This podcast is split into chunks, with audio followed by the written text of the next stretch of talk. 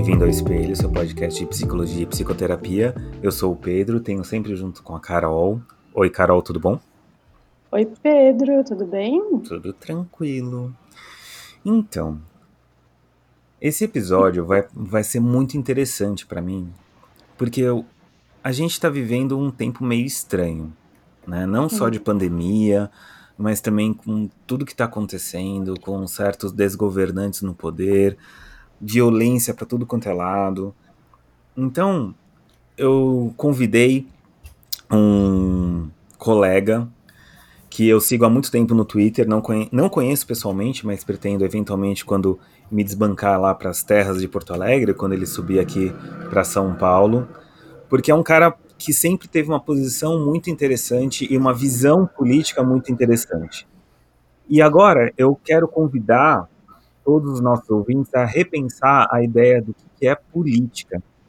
Né? Então, hum. lembrando um pouquinho do, da nossa conversa que a gente teve com Felipe Pena, em alguns episódios atrás, de que política não é simplesmente o que a gente acha normalmente que é.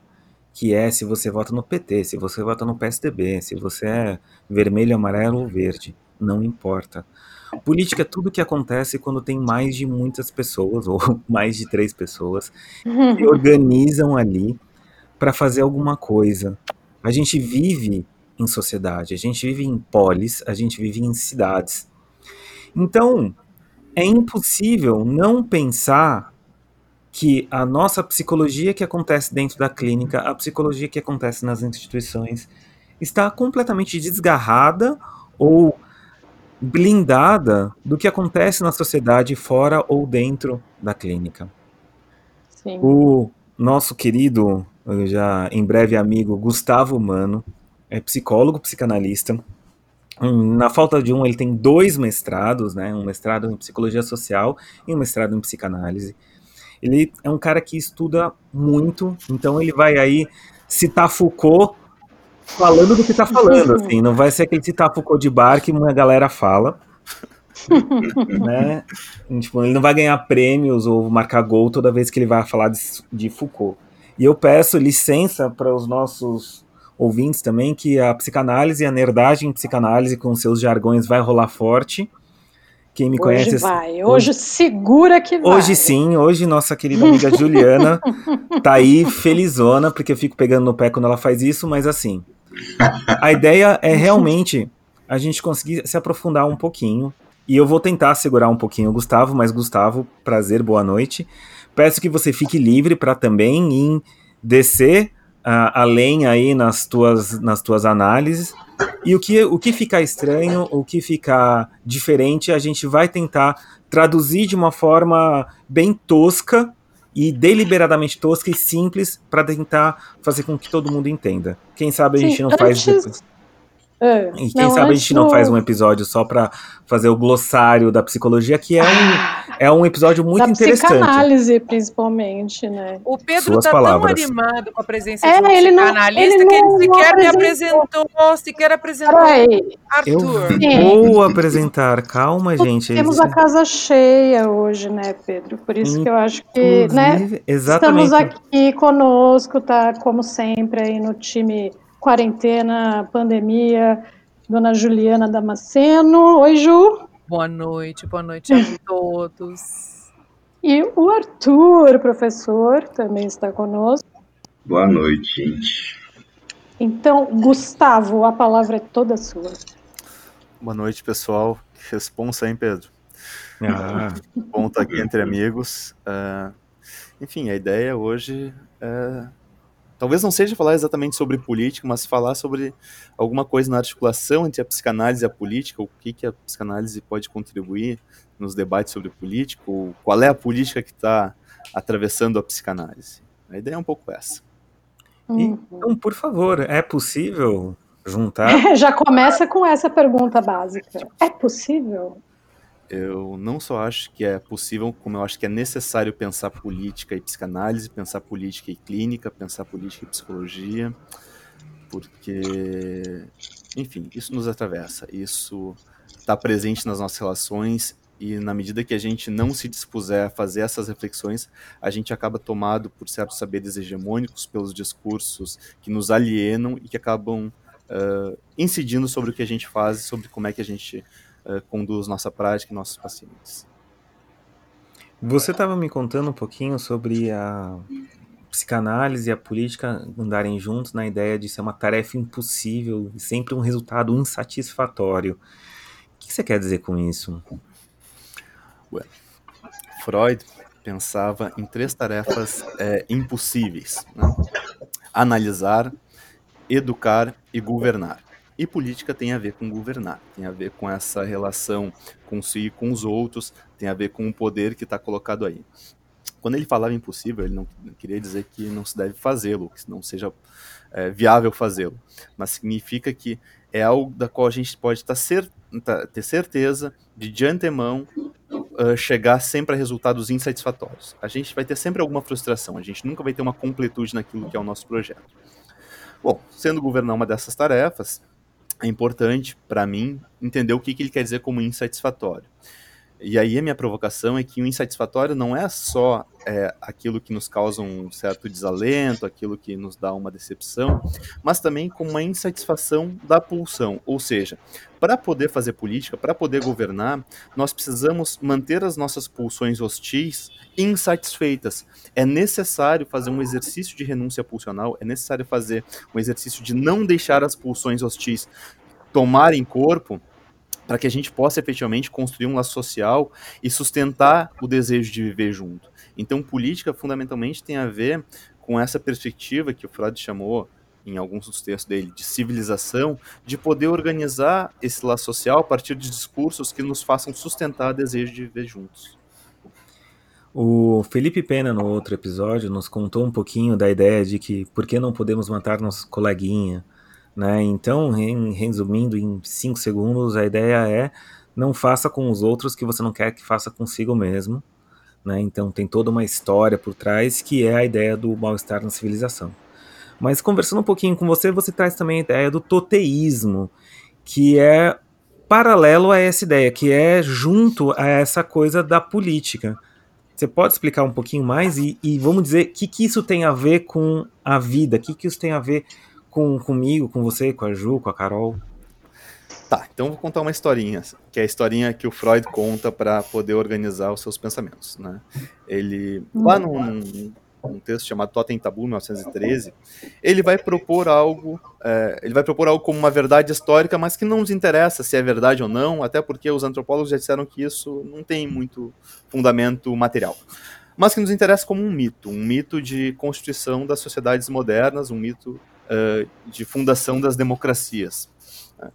Ele vai propor que na, na aurora dos tempos, quando, enfim, estávamos ainda na pré-história, a humanidade era composta por uma grande tribo presidida por um tirano.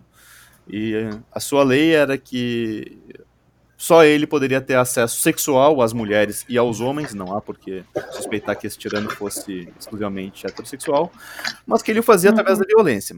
Qualquer que fosse a, a, enfim, o desgosto das pessoas com isso, dos, né, dos, dos, filhos com isso, porque, enfim, uma vez que ele, ele é, só ele poderia transar, ele era o pai de todos, então considerado o pai da horda, é, todos os outros eram irmãos, de alguma maneira, todos eram, é, havia um laço consanguíneo que os unia.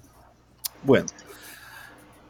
Um ato segundo disso é quando esses filhos se insurgem, esses irmãos se insurgem e assassinam o pai da ordem e depõem esse tirano. Né? Tiram esse cara dali e dizem: olha, isso que era feito é inaceitável, é intolerável. Não admitiremos que ninguém mais se coloque nessa posição de pai da horda.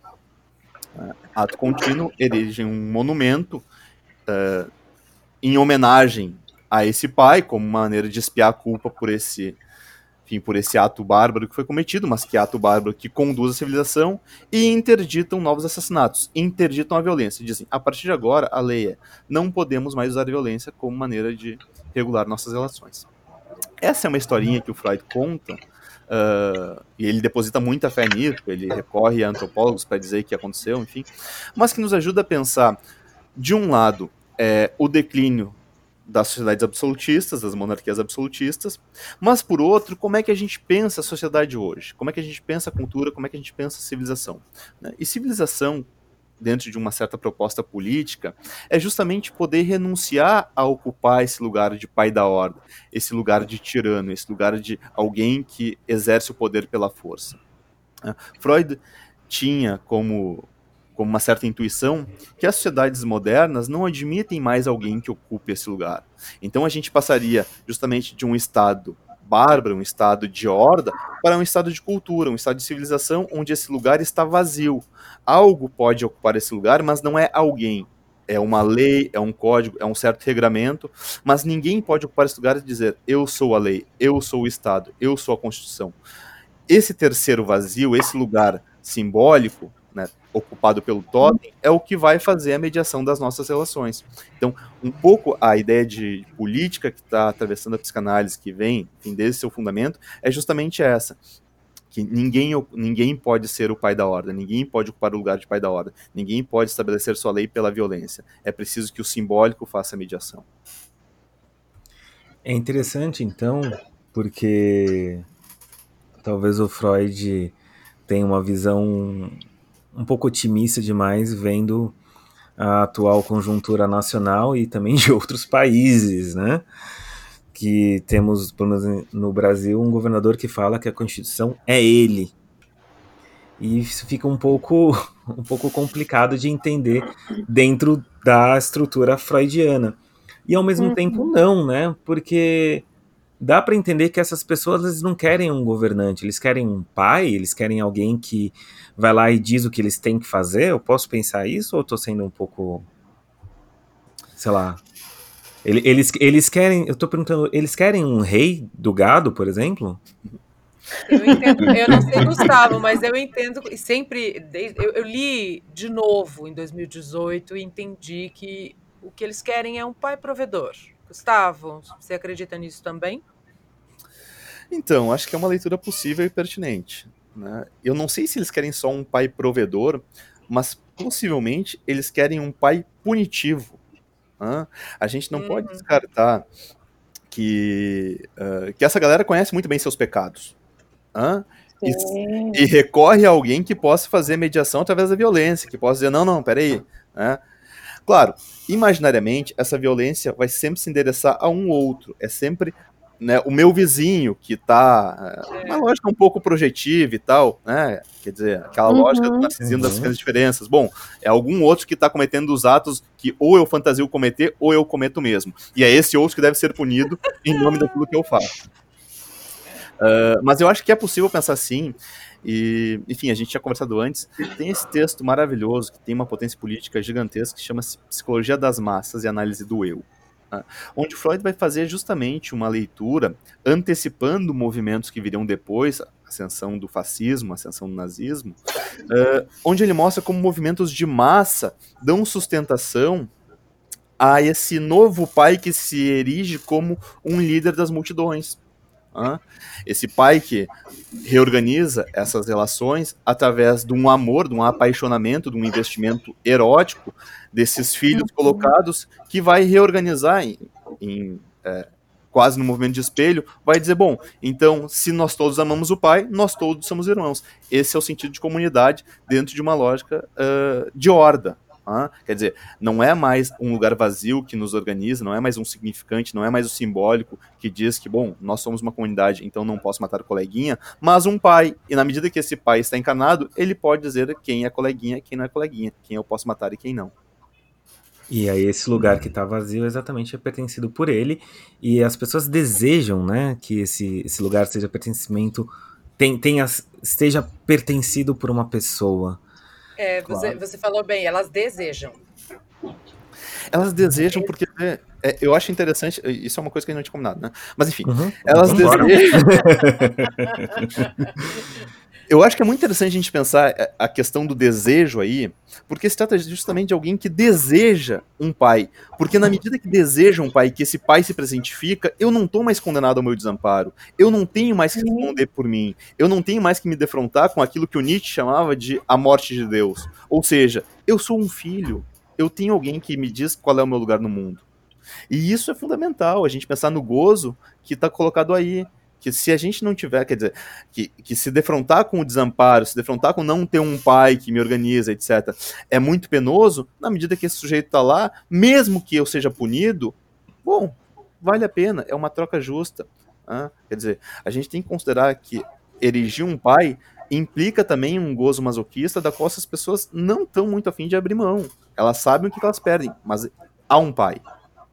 Agora eu vou fazer o glossário e pedir para que, que quero que você explique o que você quer dizer com gozo masoquista.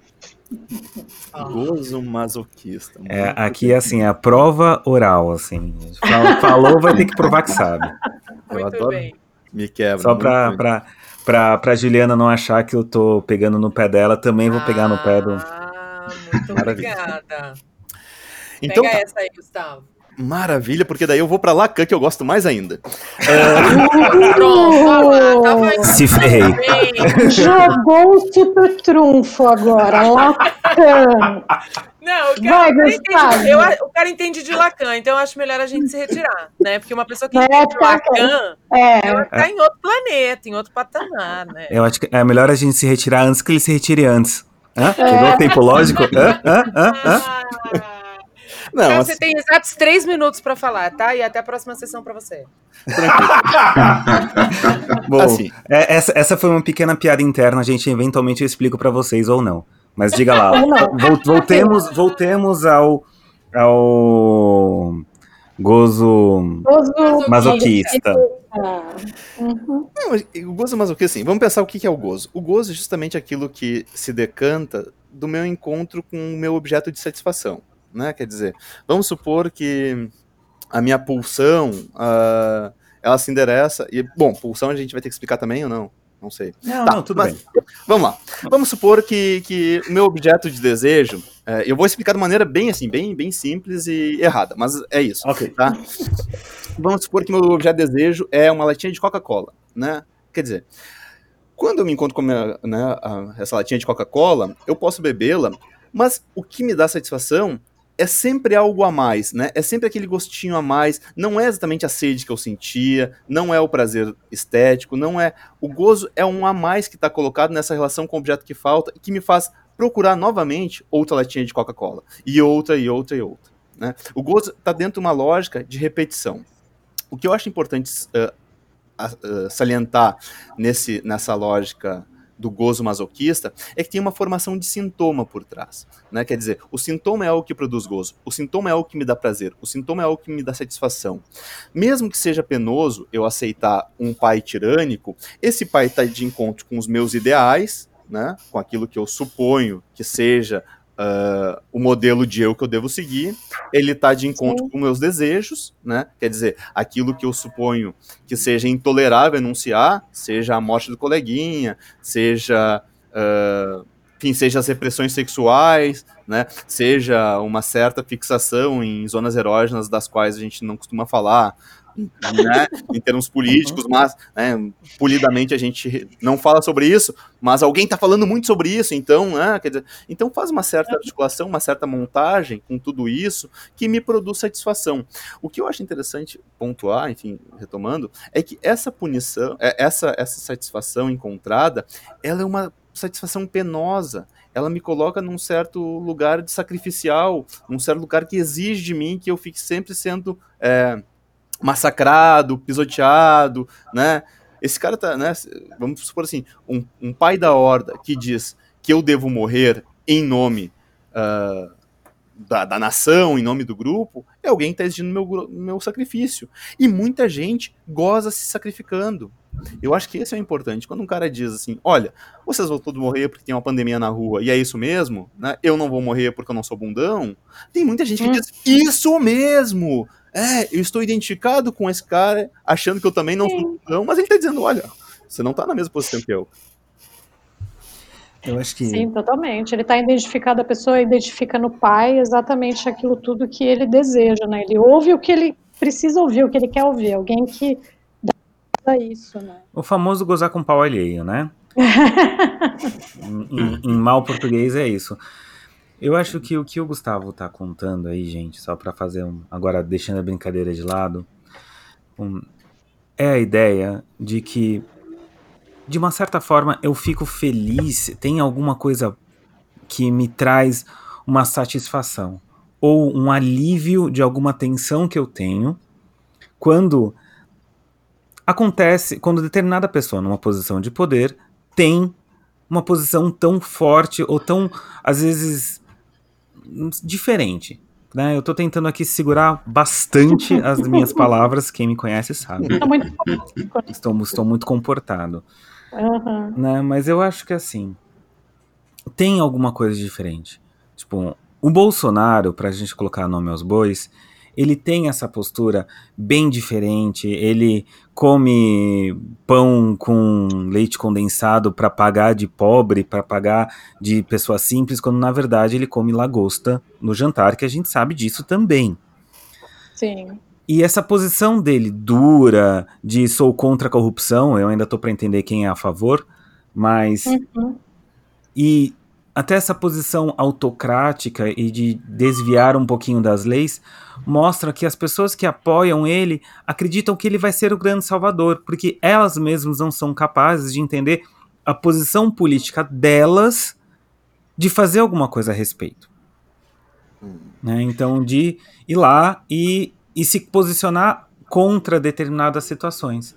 É, é uma leitura muito simples, existem 800 mil leituras muito mais complexas e muito mais corretas do que essa. Então eu peço muitas licenças para todo mundo que está nos ouvindo e entende um pouquinho mais de política e gosta um pouquinho mais de política.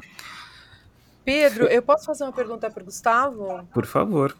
Por gentileza. Uh, Gustavo, tem um trecho do Totem, você acha que chegou a citar isso com outras palavras, que os membros de um mesmo clã totêmico não podiam ter relações sexuais uns com os outros. Uhum.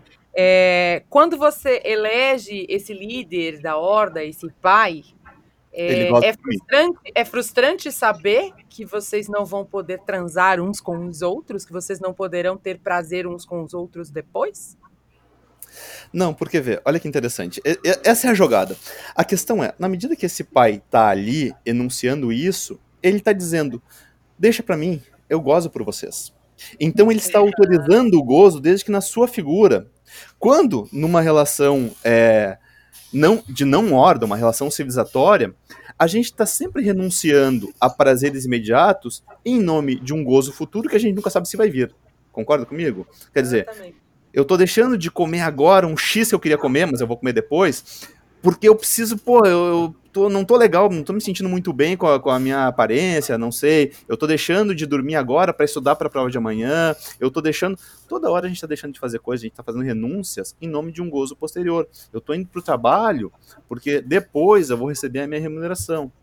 Certo? Então, na medida que tem alguém que está fora da lei, é, que decide a lei justamente por estar fora e decide eu gozo por vocês, aí minha identificação, é, ponto de vista do inconsciente, é tão forte que eu me suponho contemplado na medida que esse cara goza por mim.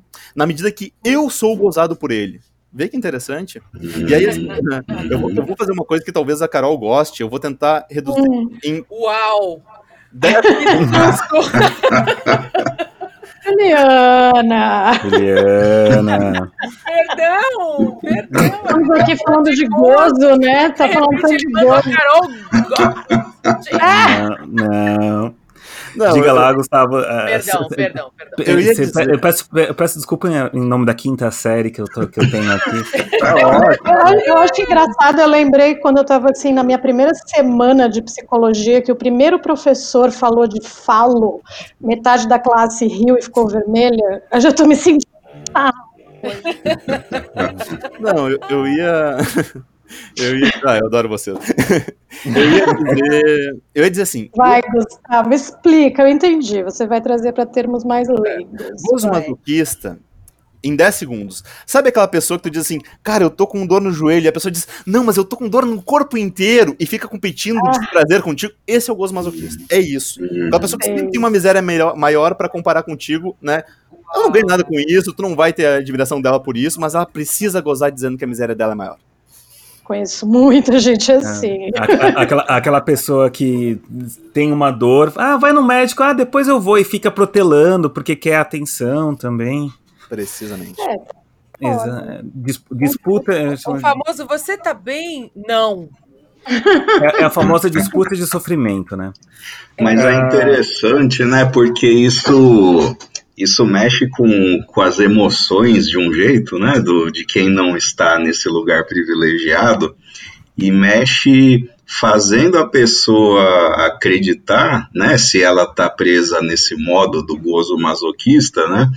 Ela, é, ela é como audiência de um espetáculo, né? E aquilo que o outro pode fazer a emociona, né? Então, assim, poxa vida, se é o outro quem pode gozar, se é ele quem tá nesse lugar, é, que do caralho, né? É, queria estar tá lá também, né? Então, é, assistir a isso, ou testemunhar isso, não sei, fala um pouco, é, você me corrige, Gustavo, você dá uma alinhada aí, tô pensando. Não, não, eu acho que tá, tá enfim, tem, tem toda razão. Talvez sejam modalidades um pouco distintas de gozo, uma vez que quando a gente está uhum. olhando um espetáculo, especialmente, né, uh, vamos supor, um cinema, a gente está vendo um filme de violência, etc. Mundo, ah, muita gente gosta de filme de guerra e tal. Uh, a gente tem uma certa barreira de saber que aquilo é fantasia. Que talvez se a gente encontrar aquilo na realidade seja insuportável. Então, existe um limite ao gozo. A gente, né, tem uma interdição ali. Se a gente se defrontar com aquilo que está na, na cena da, digamos assim, do escópico, do visual, na realidade, bom, hum. talvez a gente não suporte. Né? É um gozo um pouco diferente.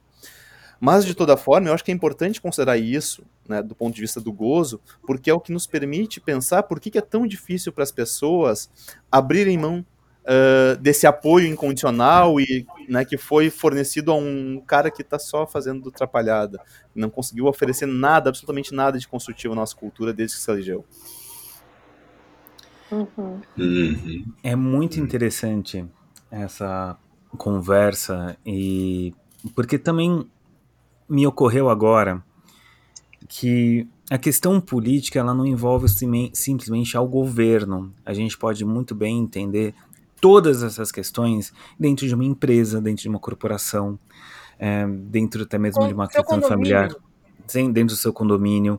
Né? Então, aquele zelador ou aquele síndico que tem o síndrome do pequeno poder, exatamente uhum. autocrático e as pessoas querem, não querem, tudo mais, ou aquele chefe escroto que é adorado, mas não é adorado, tipo, sei lá, o chefe Ramsey, aquele grande culinarista, sei lá, que é super escroto com as pessoas. Não, mas tem que ser mesmo. Será que ah, tem? Mas ele é brilhante. Ele é brilhante, é maravilhoso. Quanto mais, sabe, tipo, ou um, o cara lá do Masterchef que é, que é super escroto, qualquer um dos dois, uhum. não importa. Exatamente porque tem aquela coisa do tipo, ah, não, ele pode, mas eu quero, mas você vê ele sendo grosso, você vê ele sendo violento com as pessoas e tudo bem, porque pode não pode. E você não pode, e você não pode eliminar o totem, tá?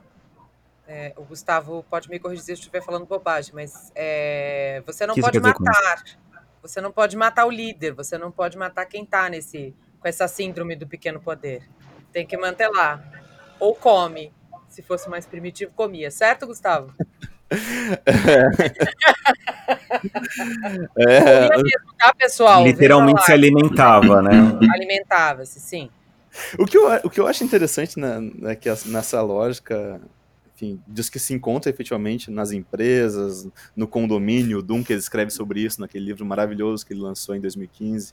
Uh, enfim, a gente encontra isso né, nos nossos, na nossa vizinhança, na nossa família, e a gente encontra na clínica também. E eu acho que essa é a potência desse texto do Freud, da, da psicologia das massas e análise do eu, que justamente no final ele vai dizer como uma precaução, um alerta para os analistas.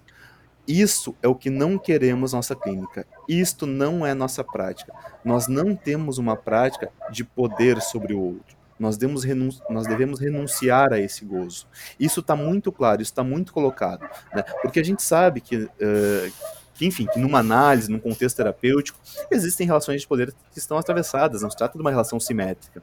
Mas o que o Freud está dizendo fundamentalmente é: você não deve gozar daquilo que está fazendo com o seu paciente. O sofrimento do seu paciente não deve ser fonte de gozo para você. Talvez seja um processo da análise, talvez seja uma parte que não se pode uh, simplesmente remover, que não se pode prescindir, mas ele não deve ser fonte de gozo para você. Tá? Então, esse elemento político, clínico, que eu acho o mais interessante, que é justamente onde o Freud defende uma ética da psicanálise. A ética da psicanálise é: há um lugar vazio, o analista não está nesse lugar, o psicólogo não está incumbido de ser o pai da ordem, no caso do seu paciente. Ele não deve ser o ideal ao que o paciente deve se, enfim, se alienar, ao que ele deve obedecer. O analista tem uma outra função. Sim, eu acho isso que você falou perfeito para a gente fechar aqui o episódio, exatamente porque as pessoas têm, muitas vezes perguntam, ah, por que que não fala nada? Por que que é tão silêncio? Por que que dá para Ele não essa diz o que fazer. É, não, não me dá conselho, né? Óbvio, nenhum psicólogo dá conselho, essa ideia é coach, né? Sabe disso. Mas eu acho que tem. É, você acabou de justificar da onde que vem essa história da postura do, ou da não postura do analista, do, da neutralidade, que muitas vezes incomoda muita gente na clínica, muitos pacientes que vão procurar o analista e falam, mas ele não falou nada, né? Porque é exatamente isso, a, a a, a psicanálise parte mesmo desse lugar de deixar o vazio, porque é assim que tem que ser, né? Você e... acabou de explicar isso perfeitamente, Gustavo, achei. Exatamente, eu acho que o que o. Continuando o que a Carol está falando para terminar mesmo, e responde outra, não só do vazio ou do silêncio, mas responde assim: ah, ele não diz, ele não me responde a pergunta do que, que eu devo fazer. Ah, não pode. Né? Eu acho engraçado quando as pessoas falam assim: ah, o psicólogo não pode dar conselho, não pode falar o que eu tenho que fazer. E é exatamente isso. Não é uma questão de poder ou não poder. É uma questão tipo, no momento que você faz, no momento que você fala o que você pode ou não, não fazer para outra pessoa, você entra nesse papel de pai, nesse papel de acolhimento, esse não acolhimento, mas de realmente é, é outra postura, é outra situação, é outro lugar. Sim, né? sim. Tudo tem um porquê, né? Tudo tem, deveria, teoricamente Sim. deveria ter, né? Sim, a gente sempre tenta desmistificar os pode, não pode, por que, que pode, por que, que não pode da clínica, né? Exatamente. E eu acho excelente.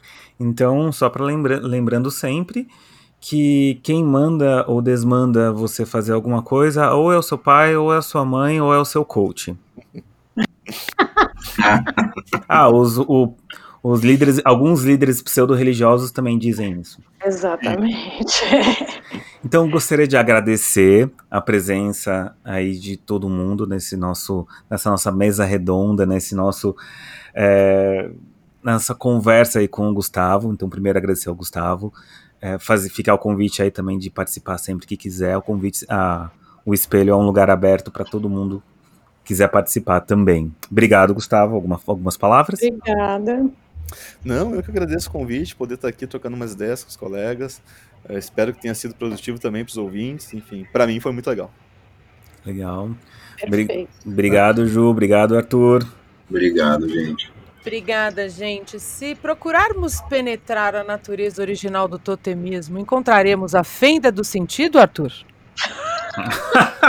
Desculpa, gente, eu não podia deixar passar essa. Desculpa. Mas eu acho que a gente tem que consultar o BDSM para saber disso. gente, foi um é. prazer e uma satisfação estar com vocês. Obrigada mais uma vez. Obrigado, Carol. Obrigada, obrigada, gente. Queria... Obrigada, Pedro. E queria. Arrobas. Então, ah, vamos ler. Momento, momento jabá. Siga a gente no, nas nossas redes sociais, o arroba espelho psi. A Carol é a arroba Carolina Lojo Psi no Instagram. O Arthur é a nossa querida fenda do sentido. a, a arroba Psicajudar. E o Gustavo quer deixar sua arroba ou vai passar hoje? Não, pode ser. É arroba Manotelli com dois L's. Maravilha. Arroba Manotelli lá no Twitter. Eu sou o arroba Pedro Psico. Fica o nosso agradecimento a todos os nossos ouvintes. Todas as, é, as bibliografias eu vou deixar aí na, na descrição do episódio. Se eu esqueci alguma bibliografia, vocês me lembrem que eu repasso, e edito e mando para vocês. Eu esqueci, Muito... eu não Foucault. Ah, ah, vai ter que ficar vai, no próximo episódio. Vai ter que voltar para citar Foucault. Não citou Foucault, mas citou que... Lacan. Tá, tá valendo, vai. Foi além, foi além, foi além. Foi além. Então siga a gente, manda um beijo pra tia. E, e é isso, não sei de onde saiu isso. Um beijo, gente. Tchau. Beijo, tchau. Beijo, tchau. Tchau, gente.